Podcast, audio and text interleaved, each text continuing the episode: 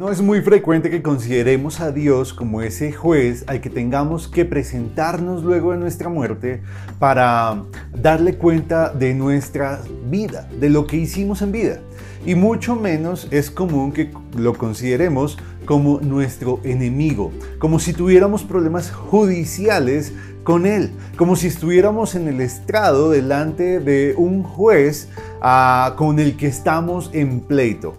Pues la verdad es que la Biblia nos enseña que todos los que no han creído en Cristo como su Salvador y no han confesado su pecado y se han arrepentido, están en rebeldía, están en guerra contra Dios y necesitan reconciliarse con Él.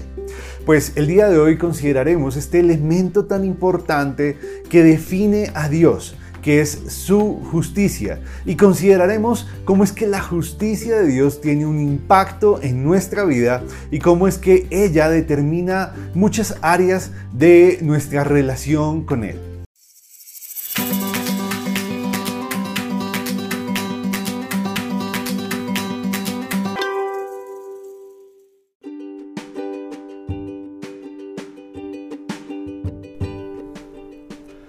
Nuestro pasaje del día de hoy lo encontramos en la carta a los Romanos capítulo 3 versos 23 al 26.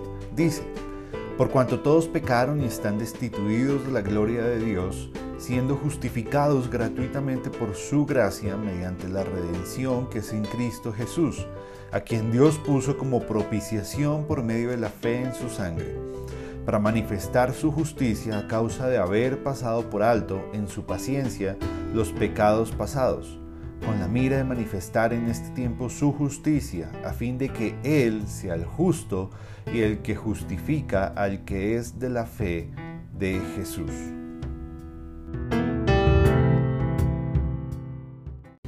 Pero la Biblia nos enseña que todos los hombres que no han creído en Cristo como su Salvador personal, que no han confesado su pecado, están en guerra con Dios y necesitan reconciliarse con Él a través de Jesucristo. Y esa reconciliación es el resultado de haber completado la demanda de justicia que Dios, siendo justo, nos exige como pago por el pecado.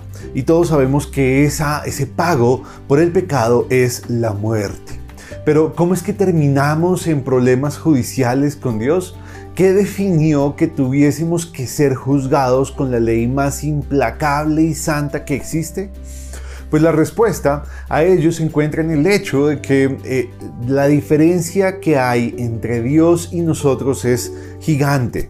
Pablo nos dice que nosotros somos pecadores, que no hay ninguno de nosotros que sea bueno y en cambio Dios es justo, es santo y Él no tiene maldad. Pero ¿en qué nos afecta que Dios sea justo?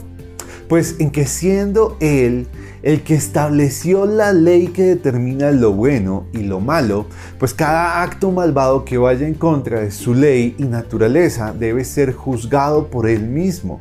Por eso cada hombre que vive sufre las consecuencias del pecado y, al término de su vida le espera la muerte si es que no ha aceptado el regalo de justicia que Dios tiene para él. La posibilidad de que seas declarado justo ante el tribunal de Dios solo es posible gracias a su gracia, a su regalo, porque nuestras obras nunca llegarán a compararse con eh, la santidad de Dios.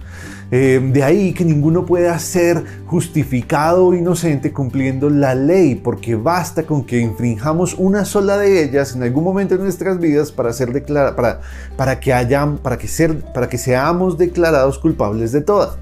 Ahora, la ley nos permite saber qué es lo que está bien qué es lo que está mal, qué es lo que le agrada a Dios y qué es lo que le desagrada. Es lo que nos permite saber qué es pecado y poder llamar aquello que hacemos pecado llamarlo por lo que es. Pero la justicia de Dios que fue comunicada por los profetas desde los principios, desde el principio, se manifestó por medio de Cristo para que los que creamos que Él es el Hijo de Dios, que vivió una vida santa, murió y resucitó, podamos ser declarados justos gracias a la justicia no nuestra, sino la de Cristo. ¿Ah? ¿Te imaginarías a un juez que además de dictar sentencia contra el culpable, sea él mismo el que pague la pena que él mismo impuso? Ese solamente es Dios. Dios solamente puede hacer eso. Pero Cristo nos juzgará un día y ¿qué será lo que Él va a decir el día de nuestro juicio? ¿Te lo has preguntado? ¿Será que Él va a decir que estamos libres de condenación porque creímos en Él como nuestro Salvador? ¿O por el contrario dirá que nuestra condena ya fue decretada y estaremos eh, destinados a la muerte eterna por no haber creído en Él? Pues esto es importante porque nuestro presente y nuestro futuro, nuestra libertad para gozarnos en Dios, está definida por la justicia de Dios, por nuestra reconciliación con Él. Y es posible que no podamos disfrutar la vida eterna que Él promete si no nos hemos sometido antes a su justicia y no hemos aceptado el regalo de justicia que Él tiene para nosotros a través de su Hijo Jesucristo. Si tú no has aceptado ese regalo, es importante que lo hagas para poderte reconciliar con Dios, porque de lo contrario estás en guerra con Él, estás, en un, estás viviendo en rebeldía a su voluntad y lo único que te espera es la condenación eterna. Hermanos, que Dios nos ayude a someternos a la justicia de Dios, que vivamos gozosos porque nuestra justicia se basa en la justicia de Cristo que podamos vivir una vida agradecida con Dios por haber Él provisto la forma para que pudiésemos ser reconciliados con Él a través de su Hijo. Que Dios nos ayude y que Dios nos dé esa gratitud que necesitamos. Hasta luego.